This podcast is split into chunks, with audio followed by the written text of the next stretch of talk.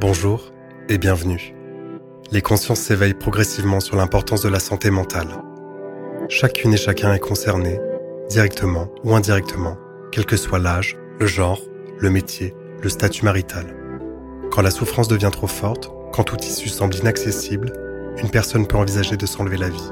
Face à quelqu'un qui a des idées suicidaires, il existe une chose simple que vous pouvez faire, dites ⁇ Je suis là ⁇ Là, comme un soutien, une épaule sur laquelle se reposer, sans jugement, sans conseil. Être là, c'est déjà aider.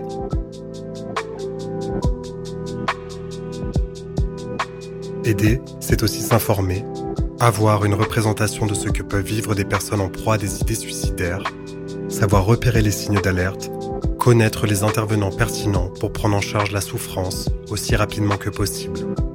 Parfois, malheureusement, des signes discrets peuvent passer inaperçus.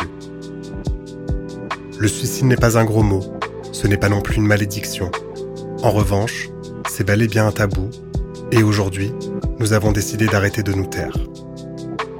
L'ambition de Dit Je suis là est de permettre à chacune et chacun de devenir aidant et de savoir comment agir face à un proche en crise suicidaire.